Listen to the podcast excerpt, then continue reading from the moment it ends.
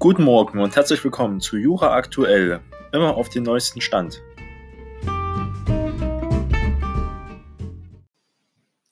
Heute möchte ich über die Menschenwürde reden, besonders über Artikel 1 Absatz 1 Grundgesetz.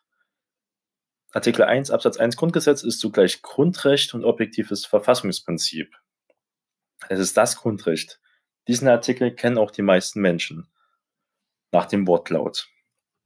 Zuerst der Schutzbereich, sachlich, sachliche Ebene. Es gibt keine allgemein anerkannte Definition. Der theoretische Ansätze gibt es aber viele. Es gibt einmal die Mitgift-Theorie, diese besagt, jeder Mensch ist Kraft seines Menschseins eine unwandelbare und unverfügbare Qualität zu eigen. Das heißt, schon weil er Mensch ist, hat er eine Menschenwürde und das ist seine besondere Qualität, das Menschsein. Das halt der Unterschied zum Tier oder zur Pflanze. Und besonders schützenswert. Es gibt auch noch eine Leistungstheorie. Würde wird durch eigene, selbstbestimmte Handlung gewonnen. Also die Menschenwürde muss man sich verdienen, muss eine bestimmte Leistung erbracht haben. Eine weitere Theorie ist die Kommunikationstheorie.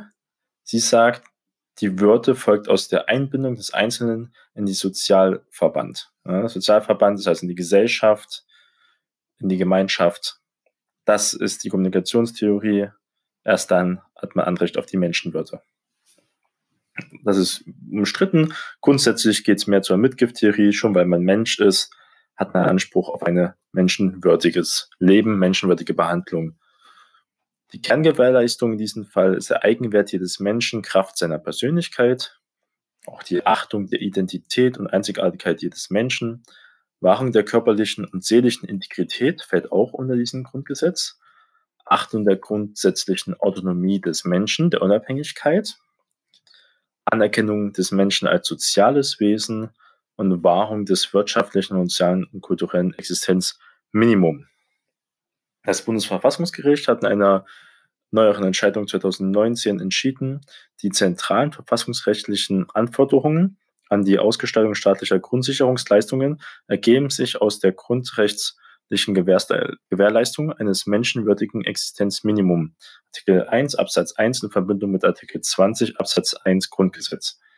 Gesichert werden muss einheitlich die physische und psychische Existenz, die den Anspruch fundierten Menschenwürde steht allen zu und geht selbst durch vermeintliche unwürdiges Verhalten nicht verloren.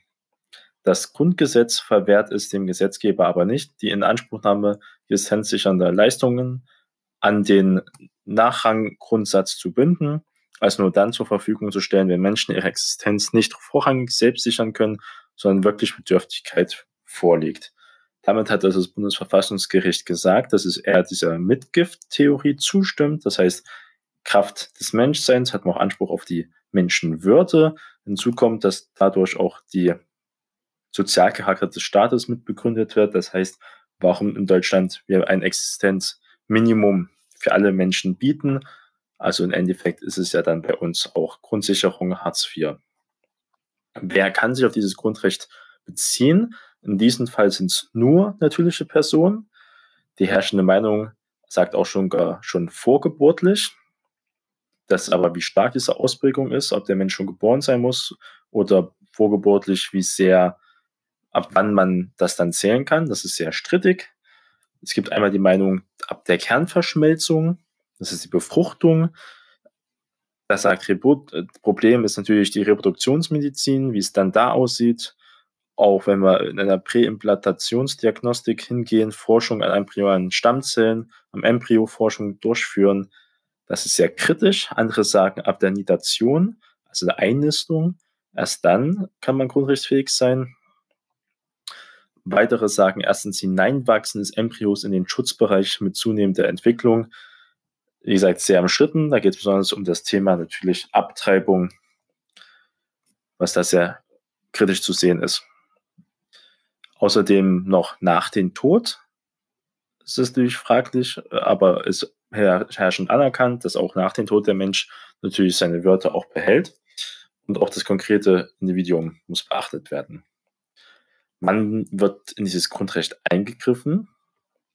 Das bestimmt man nach der Objektformel. Und zwar ist der Eingriff jedes Handeln, das den Menschen in seiner Subjektivität entkleidet, also zum Objekt staatlicher Willkür macht. Und das ist ja der Sinn von Grundrechten, der Schutz vor dieser staatlichen Willkür. Und das ist, wenn der Wert des Menschen an sich verneint wird vom Staat. Das ist der Fall, wenn der Mensch zum Beispiel gefoltert wird, Erniedrigung oder eine grausame Strafe, die, wie gesagt, die Menschenwürde eindeutig angreift. Gibt es verfassungsrechtliche Rechtfertigung für solche Eingriffe wie Folter oder auch dann die Todesstrafe?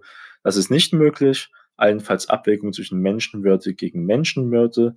Das ist die Unverzichtbarkeit und ist es auch strittig, aber prinzipiell natürlich nicht möglich.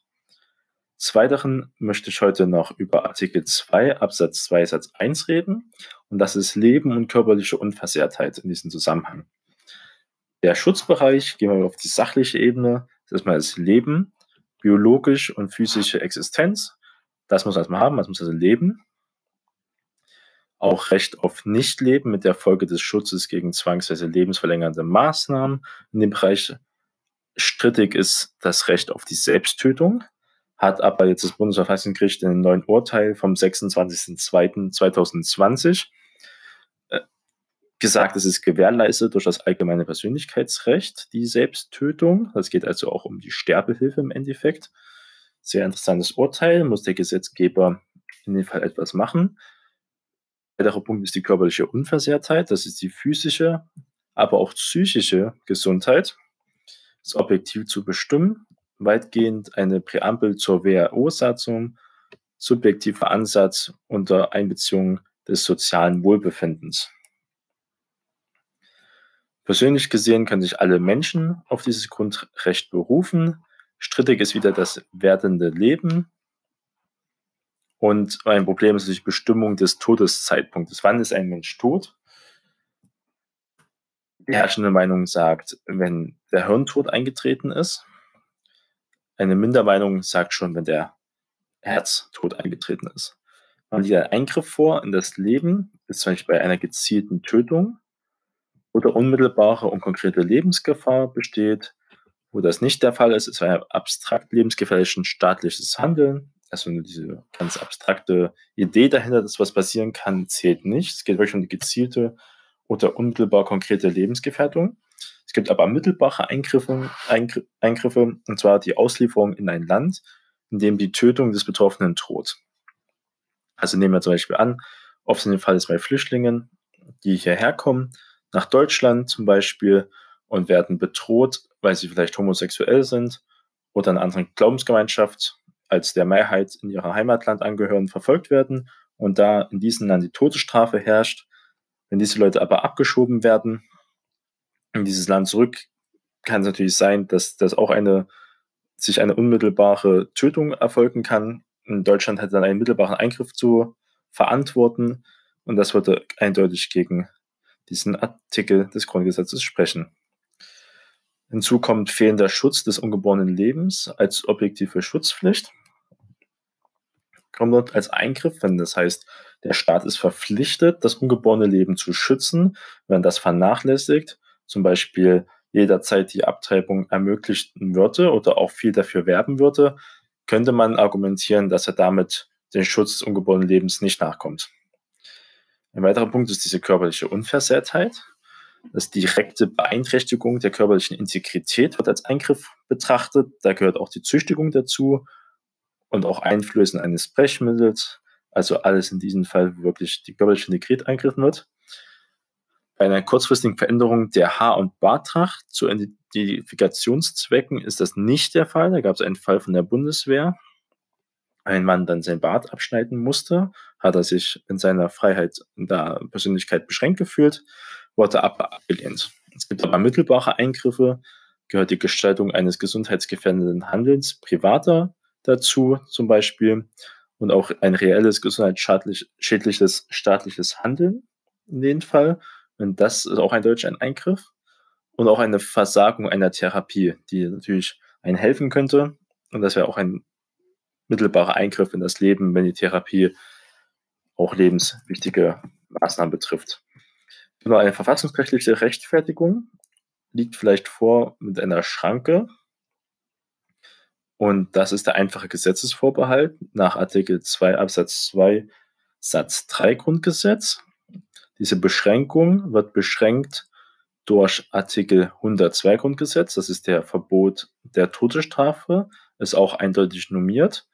Und besonders natürlich wie immer in vielen Grundrechten, vielen Gesetzen ist die Verhältnismäßigkeit als Über- und auch gleichzeitig als Untermaßverbot. Das sollte man beachten. Das sind, diese beiden Artikel sind sehr, sehr wichtig. Eigentlich die Grundpfeiler unserer Verfassung und damit auch von unserem Rechtsstaat.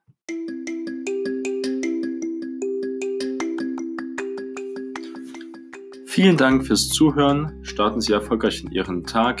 Ihr Jonas Neubert.